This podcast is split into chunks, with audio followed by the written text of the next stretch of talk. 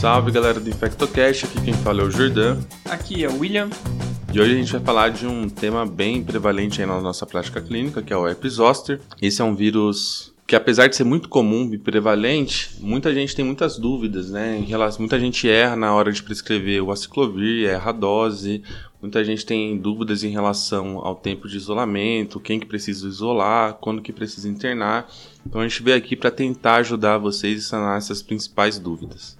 E é uma doença que é muito comum no pronto-socorro. Acho que quem já deu plantão em pronto-socorro é, já viu. É uma doença que tem uma comorbidade uma, é, significativa, causa muita dor. Então, traz, a, traz o pessoal até o pronto-socorro, traz os pacientes ao pronto-socorro procurando assistência médica. E às vezes o diagnóstico nem é o mais difícil, mas é, é uma doença com algumas peculiaridades e vamos tentar conversar um pouquinho aí sobre herpes zoster.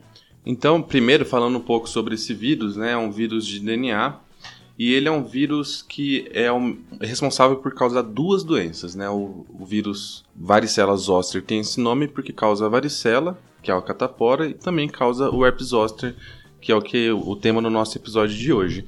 E é bem legal como que foi feita essa descoberta, aventada essa hipótese lá no, na história da medicina, né? No final dos anos 1800, começo dos anos 1900, vários cientistas, o que, que eles fizeram? Eles pegaram pacientes que tinham herpes zoster, eles raspavam a, as vesículas dos pacientes e botavam em contato com pessoas suscetíveis e viam que essas pessoas desenvolviam varicela. Então, para você ver como que não existia ética nenhuma no estudo antigamente, né? Hoje em dia é inimaginável a gente fazer isso. Vamos pegar aqui a secreção de um paciente e inocular no outro só para ver no que é que vai dar. Exatamente, porque eles não tinham esse vínculo. Inclusive, o herpes zoster é, foi diagnosticada antes que a catapora, que antes o pessoal confundia catapora com varíola. Mas enfim, daí por fim a. Confundir essa... catapora com varíola, hoje em dia qualquer coisa que for confundir com varíola. É, varíola é o novo Covid, né? É, varíola do macaco. Varíola, a gente que tá falando num contexto que tá. O aumento dos casos de varíola dos macacos é super relevante. Exatamente. Mas então, daí foi lá no começo dos anos 1900 que essa hipótese de que seria causado era uma duas doenças diferentes causadas pelo mesmo vírus foi confirmada em 1958, quando foi feito o isolamento do vírus da varicela. Mas e aí? Me conta um pouco mais, como que é o comportamento desse vírus, William? Acho que vale lembrar que é, esse vírus ele causa as, as, duas formas da doença e as duas são bem diferentes e o momento que geralmente a gente pega elas são bem diferentes. É, a primeiro, a gente vai se infectar pelo vírus da varicela zoster, a gente pega a famosa catapora, né, a varicela. Geralmente essa infecção vai acontecer na infância. Porém, ela pode acontecer já também quando o paciente é adulto. Inclusive, é mais difícil pegar quando adulto, mas quando adulto é mais grave. E também tem um problema que no adulto, principalmente na mulher grávida, pode transmitir para a criança, isso pode ser um grande problema. É, então, a varicela, que é uma doença é, disseminada, que fica com é, vesículas em todo o corpo, geralmente é na infância que a gente pega. Pergunta: você já teve catapora, Jordan? Já tive catapora. Minha mãe fala que sim. Minha mãe também fala que sim, eu lembro. Peguei de um amigo, fui na igreja, eu olhei pra ele tinha umas coisinhas no corpo, assim, deu o que que é isso? Dele, ah, peguei do meu primo, catapora, não sei o que. E o vírus tá no ar. Depois até a mãe do meu amigo até teve que pedir desculpas, ai, porque deu, eu peguei, mas ficou tudo tranquilo. E o curioso desse fato é que fizeram um estudo que se você tem um histórico, se perguntar para sua mãe e ela falar que você teve catapora, você fala que você teve catapora e faz um estudo comparando com a sorologia, as coisas batem. Então é relevante isso depois do ponto de vista de vacina, por exemplo, é um paciente que não precisaria, é, alguém que talvez não fosse não tivesse indicação de vacinar por causa disso, mas isso tudo é só pra gente construir nosso enredo que a gente vai falar do, do herpes zoster, que é a reativação do vírus latente do, da varicela zoster. Exatamente, né? Então, como todos os vírus da família herpes, esses vírus eles ficam latentes no nosso corpo, né? Do da herpes especificamente fica aí nos gânglios sensitivos e em algum momento de eventualmente de uma imunossupressão transitória, ou com o passar da idade existe o fenômeno da imunossenescência, ocorre em algum período da vida essa reativação. E por que, que eu falei com o passar da idade, né? Porque um dado muito que me chamou muita atenção quando a gente vai estudar a epidemiologia do herpes zoster é de que até 85 até 50% dos pacientes com 85 anos que chegam até os 85 anos vão ter varicelas. Então, um a cada dois vão experimentar isso pelo menos uma vez na vida, pelo menos até nessa era pré-vacina que a gente vai falar um pouco mais para frente, né? Que tem uma nova vacina que foi aprovado no Brasil, na verdade está sendo comercializado agora. A gente não está sendo patrocinado, não tem conflito de interesse essa, esse episódio. Mas se quiserem, a gente está tá à disposição, tô brincando. Mas tem uma vacina nova aí que parece ser muito boa e a gente vai falar um pouco mais dela pra frente. Ah, só contando, não sei se a gente deixou muito bem claro, mas também é possível que alguém com herpes zoster transmita catapora para uma pessoa. Né? A gente já entendeu que isso é o mesmo vírus, inclusive eu atendi recentemente um paciente que estava com quadro de catapora e na, na hora do interrogatório epidemiológico não tinha tido contato com ninguém com catapora, mas ele tinha ficado com a tia dele que estava com herpes zoster e teve um contato íntimo com essa tia. Então, só para a gente afirmar mais uma vez que isso é possível. E, assim, é possível e é difícil, né? O normal é bem mais... O, o contrário é o que a gente mais via. Então, por exemplo, quando uma criança tinha varicela, transmitia é, para as outras em até um paciente para 10, assim, era uma, é, um N muito elevado e o contrário já é bem menor. Então é difícil acontecer isso, mas já tem, que nem você falou do seu caso, é bem descrito na literatura, o que depois vai ser importante quando a gente for falar de isolamento hospitalar. Tem relatos, por exemplo, de médico que foi tirar curativo de paciente que tinha lesão é, com varicela zoster, o, o, médico era suscetível, nunca tinha tido, não era vacinado, é, conseguiu, desenvolveu a forma catapora se contaminando com o paciente por herpes zoster, exatamente igual você falou. Tá bom, então, então vamos fazer um modelinho aqui do paciente com o maior risco possível para ter varicela zoster. Então, geralmente é uma mulher é, com 90 anos que tem HIV com CD4 baixo. Tô brincando. Mulher, é... Mas isso é só pra gente entender quais são os principais fatores de risco para varicela zoster. Em estudos americanos, mulher branca, inclusive, parece que a incidência é menor em é, Black Americans, que eles falam, né? Porém, tem outras populações que também são suscetíveis que vale, vale lembrar. É uma coisa que eu acho interessante, tem estudo que fala que, por exemplo, você ter tido um trauma físico, é, pacientes que tiveram um trauma, algumas semanas depois tem uma chance maior de desenvolver a doença. Então, às vezes, é, imunossupressões transitórias podem ser fator de risco para isso. Tá, então a gente já viu que ser mulher branca é um fator de risco. Trauma também é um fator de risco, mas. Caiu da escada. mas os principais, eu acho que tem que ficar marcado. O principal fator de risco talvez seja a idade, pensando na prevalência, né? Existe muito mais paciente idoso. Quanto a partir de 50, 60 anos, existe um salto de prevalência muito grande. Então, um outro tipo é, são pacientes imunossuprimidos, principalmente imunodeficiência de célula T, que é, um, é, é o nosso sistema a nossa linha de defesa que é responsável por manter o, o vírus latente. Então, alguns exemplos desses pacientes é o paciente submetido a transplante de células tronco hematopoéticas, né? E em paciente com submetido a TMO, existe o risco de 10 vezes mais do que na população geral. Tá? Então, até por isso que a gente faz uso de aciclovir profilático nessa população para prevenir tanto o herpes quanto o herpes zoster. Ainda mais essa população que, é, já falando um pouquinho da clínica, esses imunossuprimidos, a forma pode ser muito mais grave principalmente os transplantados, é, por isso a importância.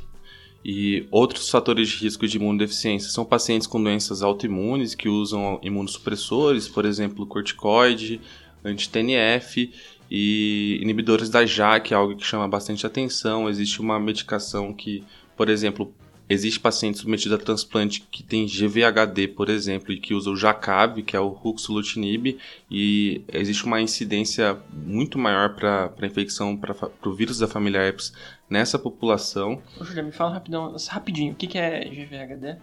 GVHD é reação do enxerto contra o hospedeiro, né? Então, quando a gente avalia um paciente imunossuprimido, especificamente transplante de medula, a gente tem que avaliar diversas coisas. Se esse é um transplante autólogo, se é um transplante é, halogênico e o período que, que se dá após o transplante. E após o período do transplante, existem alguns períodos de maior imunossupressão, que é principalmente quando o paciente tem essa reação do enxerto contra o hospedeiro, principalmente nas formas graves, que aí vai ser necessário, além da imunossupressão que o paciente já tem de base, associar outras medicações imunossupressoras uma dessas medicações que podem ser utilizadas são os inibidores da JAK.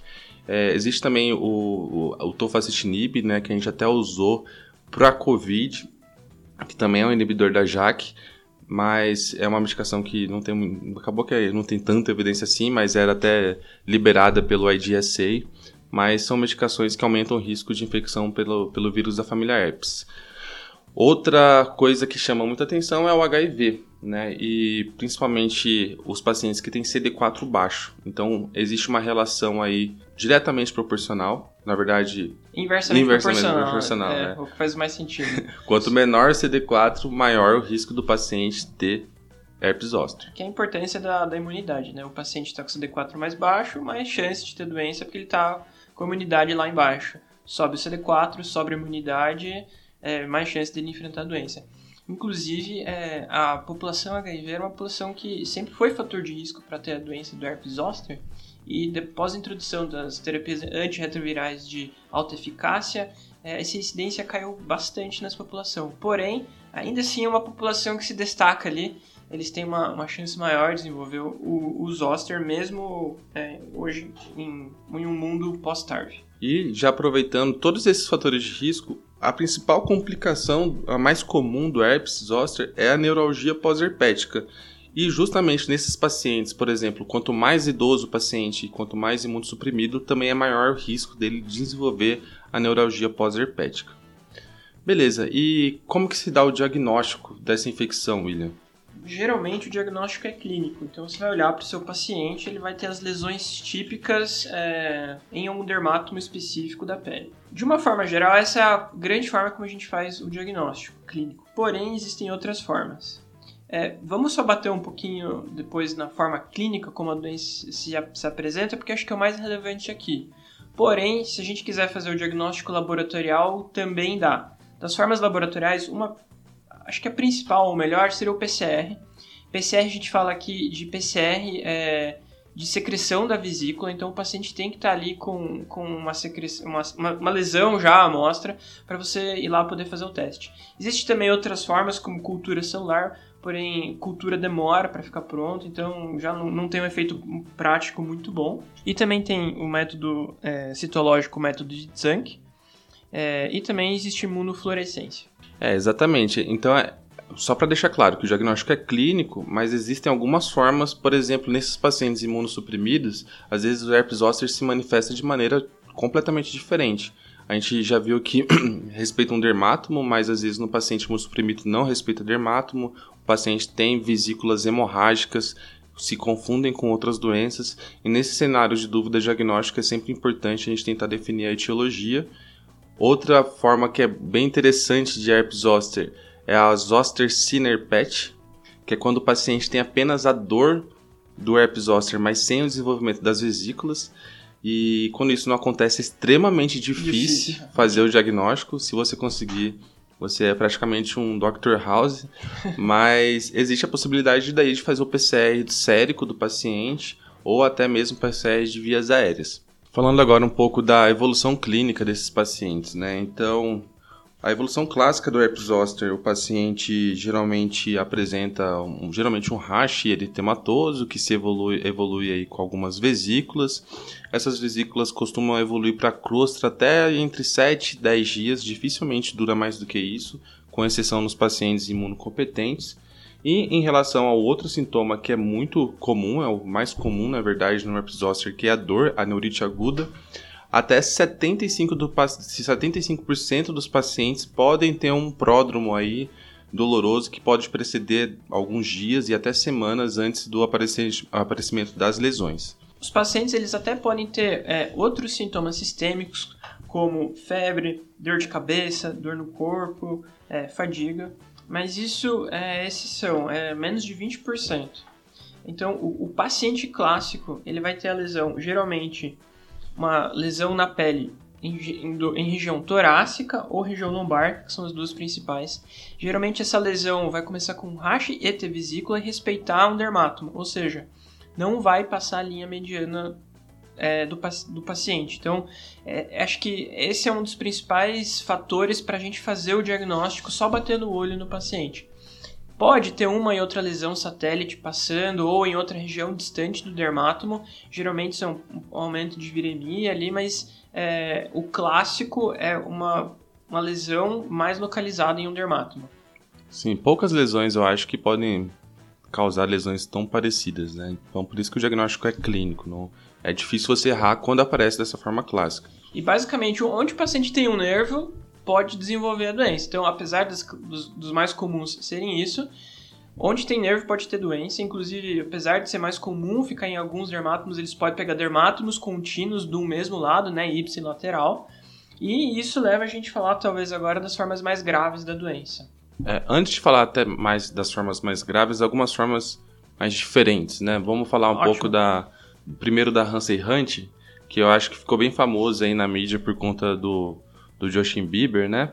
Então, falando um pouco dessa síndrome, é uma síndrome que é caracterizada por paralisia facial, por dor na, na região do, do, ouvido do paciente e por vesículas também no canal auditivo, na região da orelha. Isso acontece por quê? Por conta da reativação do vírus no gânglio geniculado, que faz parte aí do nervo facial, e inclusive isso pode evoluir para o acometimento do oitavo par craniano, levando a paciente a ter vertigem, ter zumbido, tontura. E inclusive isso é um, um algo que deve chamar atenção para a gente, porque quando existe acometimento do oitavo par craniano, aí sim é uma manifestação mais grave que pode evoluir inclusive com perda auditiva. Então é, é sempre importante, chegou um paciente com paralisia facial no pronto-socorro, olha o ouvido desse paciente, olha o canal auditivo, porque pode ser que você está, esteja se deparando com uma causa de paralisia facial que tenha tratamento específico. Recentemente a gente teve um diagnóstico no nosso hospital de um, de um paciente com Ramsey Hunt e assim demorou para ser feito o diagnóstico justamente porque ele chegou com dor de ouvido. O diagnóstico todo mundo estava achando que era, era uma mastoidite, chegou a fazer tomografia e, e ficou recebendo antibiótico até que uh, um infecto colega nosso foi lá e fez o diagnóstico e o paciente passou a receber antiviral. E aí, dependendo do grau de acometimento do, de outros nervos, né? Outros nervos pode ser, podem ser acometidos também do, com, na síndrome de Hansen-Hunt. O paciente pode ter, inclusive, lesão, lesão em mucosa oral, na língua. Tudo ipsilateral às lesões que ele tem na orelha. É bem curioso ouvido, ver, né? ver isso. Assim, quando a gente vê uma forma muito grave, existem fotos dos pacientes uma lesão super extensa e assim, é, o, o vírus vai ali, respeita o nervo é como se fosse um sinal vermelho, não passa, não passa para outro lado. Exatamente. Uma outra coisa que chama bastante atenção, outra coisa que a gente tem que ficar muito atento de manifestações clínicas é a herpes zoster ocular, oftálmico, né? Isso acontece quando o paciente tem reativação no, no, no ramo oftálmico. E uma, uma das coisas que podem sugerir isso pra gente é a presença de vesícula no nariz do paciente, na ponta do nariz. Existe inclusive um, um sinal de Hutchinson, que é um epônimo para esse sinal clínico. Mas qualquer lesão ali que acometa o andar superior da, superior da face, é importante a gente ter uma avaliação da oftalmologia para ver se está tendo algum acometimento ocular do paciente tá? Porque isso vai mudar completamente nossa conduta, se a gente vai internar o paciente, se a gente vai dar uma medicação EV, se o que, que a gente vai fazer. É, inclusive porque isso pode levar a lesão ocular e o paciente ter retinite, perder visão, né? Ter as duas formas, né? A, uma necrose aguda da retina e você quer evitar isso de qualquer forma, né? Uma comorbidade, assim, com uma, com uma deficiência permanente que poderia acontecer. Beleza. O, agora falando de outras complicações aí mais graves ainda do herpes zoster, a gente tem o, herpes zoster disseminado, a gente tem a disseminação cutânea e a disseminação visceral. O que, que é isso? A disseminação cutânea existe é, alguma divergência aí na literatura, né? Mas a partir de lesões em três dermátomos contíguos mesmo, a gente já pode definir esse paciente como tendo um herpes zoster disseminado. E isso chama atenção para a gente porque, principalmente em pacientes imunossuprimidos, essa apresentação clínica pode evoluir de formas mais graves, inclusive para a forma disseminada visceral, que é quando o paciente tem acometimento de órgãos por exemplo, o paciente pode ter hepatite por células ósseas, pode ter pancreatite, pode ter pneumonia, e todas essas infecções são extremamente graves. Outra manifestação, outra complicação aí do herpes zoster é manifestação vascular. Então o paciente pode ter é, uma, uma vasculite de sistema nervoso central, evoluir com AVC, tanto isquêmico quanto hemorrágico, apresentar aneurismas, principalmente quando tem acometimento de nervos em região da face. Então, isso é uma coisa que chama muita atenção, pode ser uma complicação tardia do herpes zoster. E outras manifestações neurológicas, o paciente pode ter meningite asséptica, pode ter mielite transversa, pode ter diversas complicações que a gente sempre quer evitar. Então, para resumir a forma, é, o diagnóstico, né, é, sempre examine o paciente, é, que nem a gente estava falando antes, você pode ter às vezes dor e o paciente não ter a lesão na pele, o que faz um monte de diagnóstico diferencial, às vezes se confunde com infarto, se confunde com é, nefrolitíase. Então, o recado é dar uma olhada ali no seu paciente. É, é muito comum, já vi mais de uma vez isso acontecer, paciente se queixando de dor lombar, o paciente faz uma tomografia e o cidadão não abaixou a blusa do paciente para ver e tem lá na cara que é um herpes zoster. Então, não adianta nada a gente conhecer toda essa teoria e na hora de botar a mão na massa a gente não, não encostar no paciente. Perfeito. Acho que é isso da forma clínica. Vamos falar um pouquinho sobre tratamento, então. Então, falando sobre é, o tratamento, você vai usar basicamente antiviral. O ideal de você usar antiviral, qual que é o motivo? A gente tenta usar ele para você evitar que o paciente evolua para as formas graves da doença. Então, se tiver um acometimento ocular, que ele não tenha esse acometimento, não chegue a, até o ponto de ter alguma alteração da acuidade visual, que pode ser uma lesão em definitivo. Diminuir a severidade e tempo de duração né, da doença Associado a isso também você diminuir também que o paciente tenha a complicação como neuralgia pós-herpética, evitar com que a, que a doença continue aumentando, então prevenir novas lesões, diminuir a carga viral e dessa forma você acaba é, diminuindo a, a forma de transmissão, então você diminui a chance de outra pessoa acabar também se contaminando. Mas, por exemplo, neurologia pós-herpética. É uma polêmica, é uma assim. Polêmica. Existem alguns estudos, na, na verdade, o maior consenso atual é de que o risco de neurologia pós-herpética não diminui, mas se o paciente for ter neurologia pós-herpética, esse tempo de neurologia vai ser menor. No final das contas, vale a pena tratar. Eu acho que esse é o recado. A gente vai vale a pena tratar. Depende, né, William? Depende do quê? Do tempo que iniciou essas lesões. Tem isso também. Se, se, o negócio já está muito lá para frente, o paciente já está com já passou 10 dias, ele já está com só lesão crostosa em fase de cicatrização. É, não tem muito um racional você querer dar um antiviral para diminuir qual carga viral, né? Então, existem algumas recomendações de que enquanto estão surgindo novas vesículas, vale a pena você começar o tratamento, porque você, em teoria, ia ter vírus replicando ou se o paciente já passou de 72 horas não tem novas lesões, é, ou seja, é, melhor, já passou de 72 horas do início da doença, o paciente não está formando novas lesões, talvez já não vale mais a pena você começar o seu antiviral aí. É, o recado é, quanto mais rápido começar, melhor. melhor.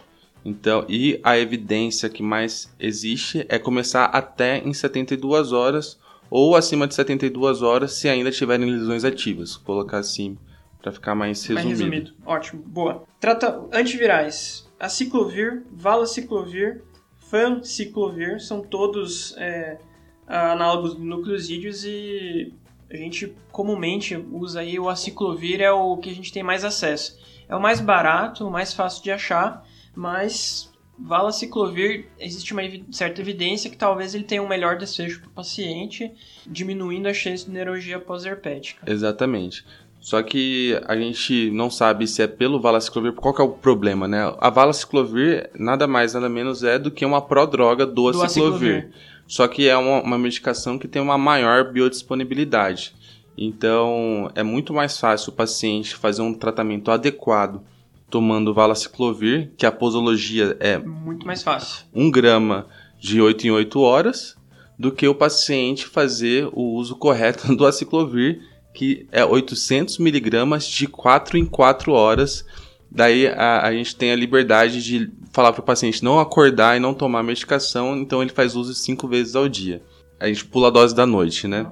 Só que a gente lembra que o que a gente tem disponível na rotina é o aciclovir oral de 200 miligramas, e ou seja, 800 miligramas são 4 comprimidos de 4 em 4 horas é muita coisa, é muita né? coisa. Então o paciente vai comprar uma caixinha de 100 comprimidos lá, assim, assusta na hora, né? E mesmo o aciclovir não é tão, não é tão barato assim. E bem isso que você falou, né? A gente até pula, assim, o paciente vai tomar 5 doses por dia, a gente sempre fala, ó, você pula a dose da madrugada. Mas mesmo assim, se, sei lá, eu tenho problema para lembrar de tomar antibiótico, que às vezes é de 3 vezes por dia, quanto mais um paciente vai tomar um remédio de 4 em 4 horas. Então, assim... E vários comprimidos, são 20 comprimidos 20 por comprimidos. dia, é absurdo. Então, é, é, tá aí a vantagem do valaciclovir. Uma dica é compartilhe com o paciente ou compartilhe com o seu médico essa decisão sobre qual tratamento você vai, vai usar. Às vezes o valaciclovir a gente acha que é tão caro, mas às vezes não é tão caro. Depende de onde você for, você pesquisar. Às vezes vale mais a pena do que é, usar o ciclovir. Existe a ciclovir EV, geralmente a gente usa em pacientes internados, aí a posologia é um pouquinho mais fácil. Mas já é outro, outro contexto também, né? Exatamente. Ó, eu vi aqui numa drogaria que não vou citar o nome, mas bem famosa aqui de São Paulo, uma caixinha. Bem famosa aqui de São Paulo? uma drogaria de São bem Paulo. Você bem São Paulo, bem famosa de São Paulo. Mas... Se quiserem patrocinar também.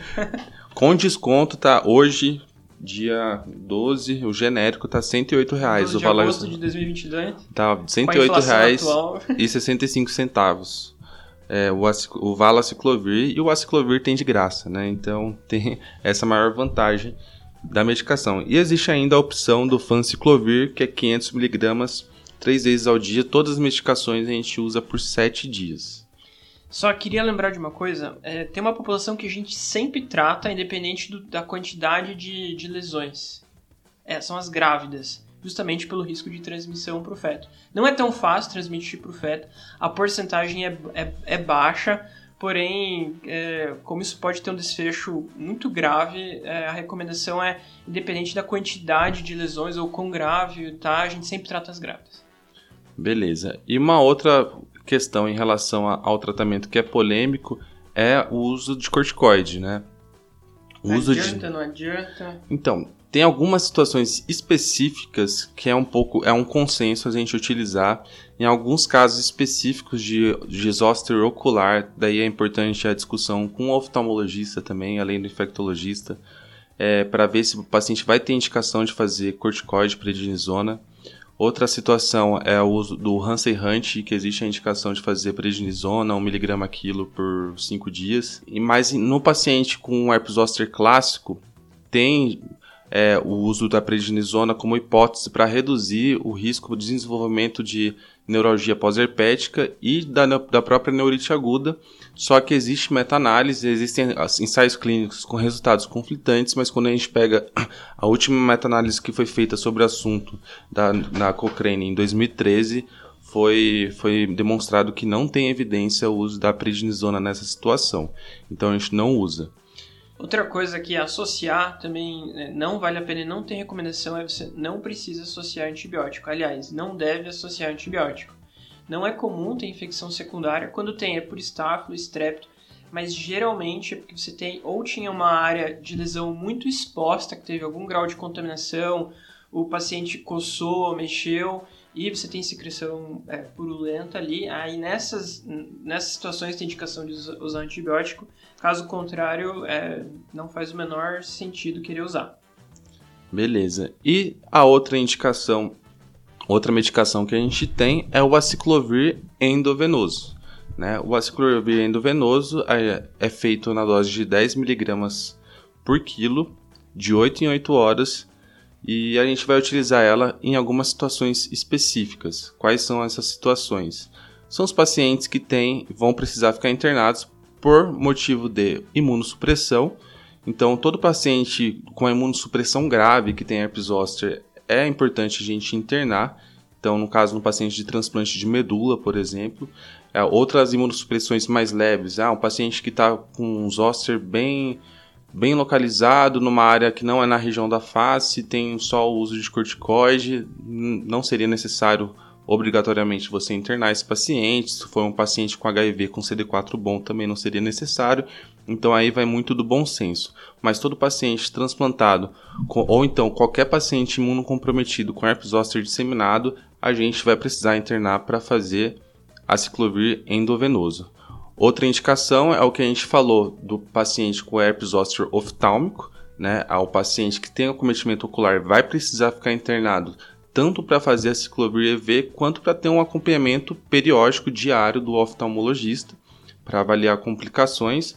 O paciente com acometimento do oitavo par é importante o acometimento periódico em regime de internação também com o otorrino, devido ao risco de perda auditiva, e outras formas mais graves, como disseminação visceral. É, mais alguma coisa que eu estou esquecendo de, de indicação? Acho que é isso. É, é, disseminação visceral, o paciente, óbvio, com pneumonite aí por varicelas ósseas vai estar tá super grave, vai, tá, vai precisar ficar internado. E existem condições sociais também, né? Um paciente que não tem que não vai tomar 20 comprimidos por dia e tem um potencial de ter um desfecho ruim, o ideal é manter esse paciente internado para fazer a medicação. Eu acho que essas são as acho principais é indicações. Falando sobre antiviral. Existe também imunoglobulina humana antivaricela zoster. É, a principal indicação dela não é para tratamento, mas sim a profilaxia pós-exposição. Então, geralmente, isso vai ser também num paciente de contexto de gravidade. Então, paciente imunodeprimido é, em, num hospital que teve contato. Então, geralmente são nessas situações que a gente é, vai usar. Pacientes suscetíveis à infecção, com chance de evoluir com a doença grávida, como gestantes, é, crianças menores de um ano que teve contato, recém-nascidos em situação de risco. Geralmente são nessas situações aí que a gente pode usar a mão dela, mas não é tão comum isso. Outra coisa que é fundamental na hora do manejo do tratamento, além de, de tudo isso que a gente falou, é o manejo da dor do paciente, né? Então a dor, a neurite aguda causada é pelo, né? pelo herpes ósseo é o que mais incomoda o paciente. Se tivesse só vesícula sem dor, o paciente não ia nem procurar um médico, provavelmente. Então a gente tem que caprichar na analgesia. Em pacientes em regime ambulatorial, geralmente a gente consegue controlar com dipirona, em dose aí 1 grama de 6 em 6 horas mesmo. Se fica refratário, a gente pode deixar já um resgate com codeína para o paciente ou tramal com opioide.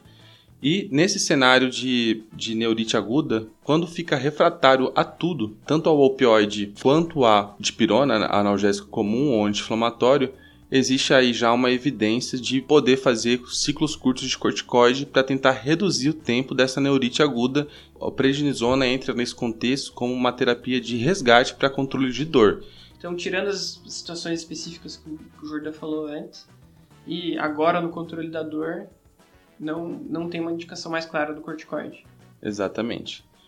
E assim, quando o paciente não consegue controlar com um opioide, não consegue controlar com dipirona e está com muita dor nessa fase mais aguda, daí seria uma, um outro critério de internação para fazer o controle de dor aí com opioides mais fortes.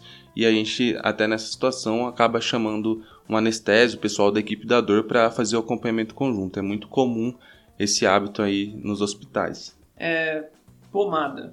Pomada? Não, pomada de ciclovir é nem, nem toque no assunto, é algo que não tem evidência, tá? Não existe, não sei por que existe essa medicação. De uma forma geral, os pacientes pedem muito, né? Eles, é, pô, eu tô com uma, uma machucada ali, o negócio é na pele, como é que uma pomada não vai e o comprimido vai ser melhor? Tem, tem relatos de que usando pomada talvez tenha um melhor controle da dor, mas se você usar qualquer outro placebo, vai ter o mesmo efeito. Então, eh, se o paciente quiser alguma coisa, um hidratante simples, pode ser até recomendado, mas assim, não, assim, que nem você falou, a ciclovir funciona igual um placebo, né? Muito mais pela sua hidratação local da pele ali que deve ter algum efeito para dor ou até o efeito placebo dele.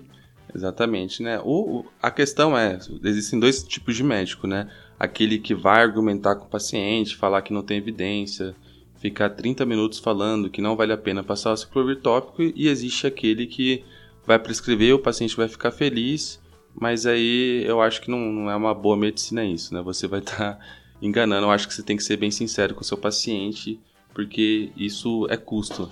Por mais baixo que seja, é um custo a mais que você vai estar tá implicando. E já, imagina, já é difícil você tomar medicação cinco vezes por dia. Você vai botar mais uma, uma função para ele aí que é ficar passando pomada, sei lá, três vezes por dia. Então é mais uma coisa que você pode aumentar o risco de má adesão desse paciente.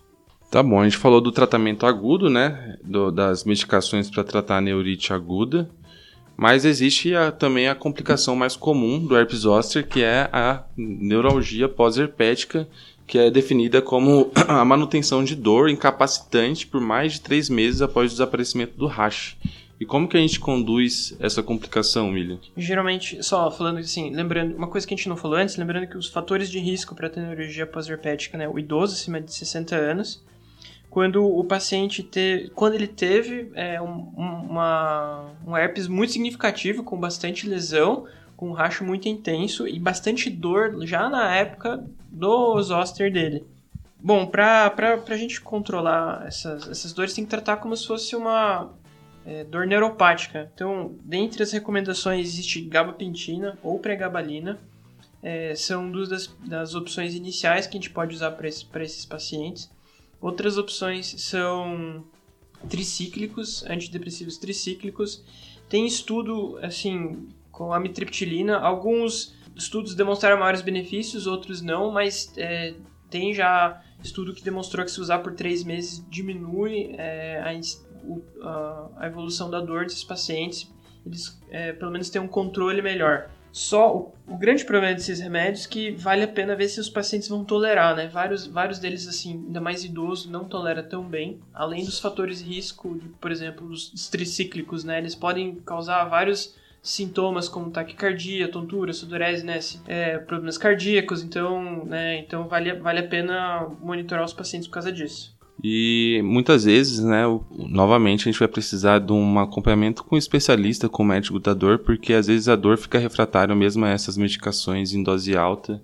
Beleza, William. Ah, já falou um pouco sobre a história do vírus, sobre a clínica, sobre o diagnóstico, sobre o tratamento, as principais complicações, mas a gente não falou o mais importante, né, que a gente valoriza muito na infectologia, como a gente faz para prevenir isso.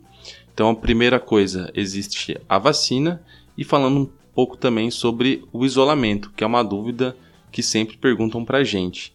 Quando a gente precisa isolar um paciente com herpes zoster no hospital?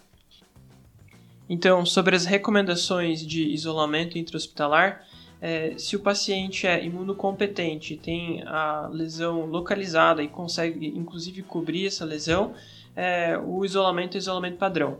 Lembrando aqui que o ideal é sempre que o profissional de saúde seja um profissional já imune à doença. Então, se o, se o profissional de saúde nunca teve na, na sua vida a doença, né, a varicela, a catapora, e também não é vacinado, é, o ideal é que não seja ele o que vá prestar o, o atendimento ao paciente.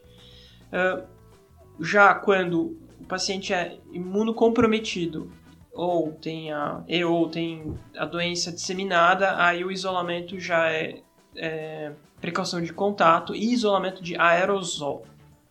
É, então é, isso é muito, muito importante, né?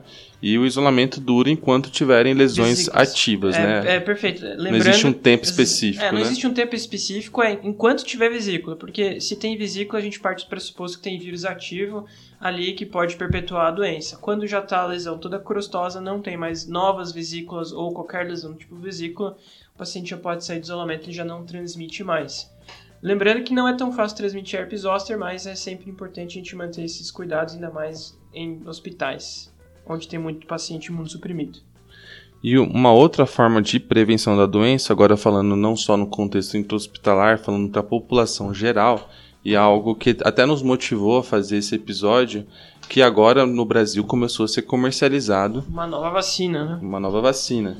Então a nova vacina que é a Shingrix, uma vacina disponibilizada, comercializada agora aqui pela GSK e chegou recentemente no nosso país. Infelizmente, ainda não temos no Sistema Único de Saúde, apenas em serviços privados, mas é uma vacina que veio para revolucionar aí, a princípio, né, de acordo com os estudos pivotais, a história do herpes zoster. A vacina do Zostavax, que era a vacina que a gente tinha disponível até então, ela não tinha uma não, não causava uma imunogenicidade tão boa a imunidade caía com, com o passar do tempo. Quanto mais idoso o paciente era menor, era a proteção que ele tinha. E além disso, era uma vacina de vírus vivo atenuado, que contraindica o uso na, em pessoas imunossuprimidas, que é um dos principais alvos aí que a gente quer proteger, que é um público muito suscetível à infecção do, do herpes zoster.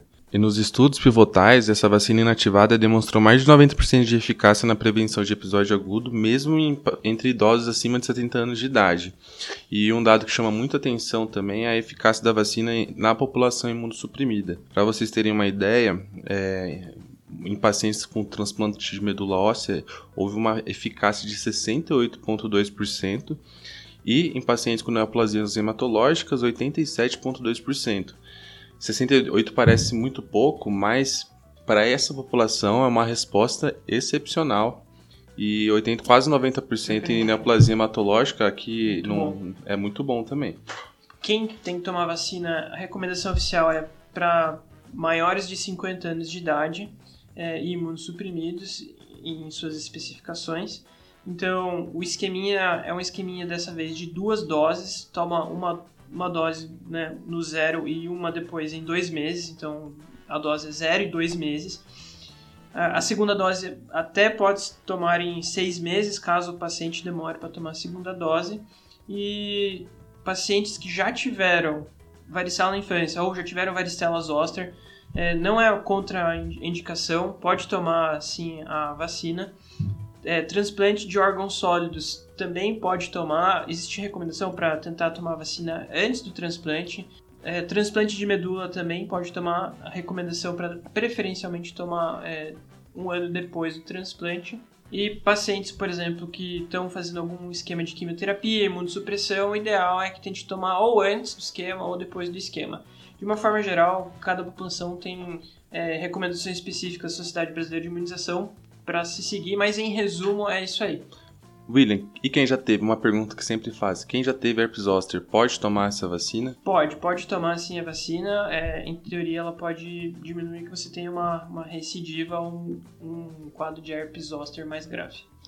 Ou quem, e quem já tomou a Zostavax, gastou Tam, dinheiro com a outra vacina? Também pode tomar, só tem que respeitar um intervalo de pelo menos dois meses. É, e uma coisa que as pessoas sempre perguntam, ah, eu tive herpes zoster, quando que eu posso me vacinar agora? Existe um, um, risco muito baixo de, de você ter recorrência de herpes zoster nos seis primeiros meses após a sua infecção. Então, a Sociedade Brasileira recomenda você esperar pelo menos esse período para fazer a, a vacina, mas não existe na bula uma recomendação específica de, de ah, tem que esperar seis meses. Teoricamente, você teve o episódio, você já pode se vacinar, mas é bom esperar um pouquinho para não ter efeitos confundidores, né? E é uma vacina super segura. Os eventos adversos mais comuns são os efeitos locais, dor, edema, vermelhidão, pode dar um pouquinho de, de, de, cansaço, calafrio, febre no início do quadro. Coisa que toda vacina mas pode. Mas caso né? que, coisa que toda vacina pode. Mas lembrando que o benefício sempre é muito maior que o malefício. Beleza, eu acho que a gente falou um pouquinho sobre tudo. A gente vai, com certeza, a gente já colocou um post sobre como utilizar a ciclovir. Vamos colocar uma foto. Vamos colocar uma fotinha. A gente pode botar uma tabela com a recomendação das vacinas. Siga, compartilha. Siga aí o InfectoCast. E eu acho que é isso. Um grande abraço para todos. E boa, boa noite, ou bom dia, ou boa tarde. Tchau, tchau. tchau, tchau.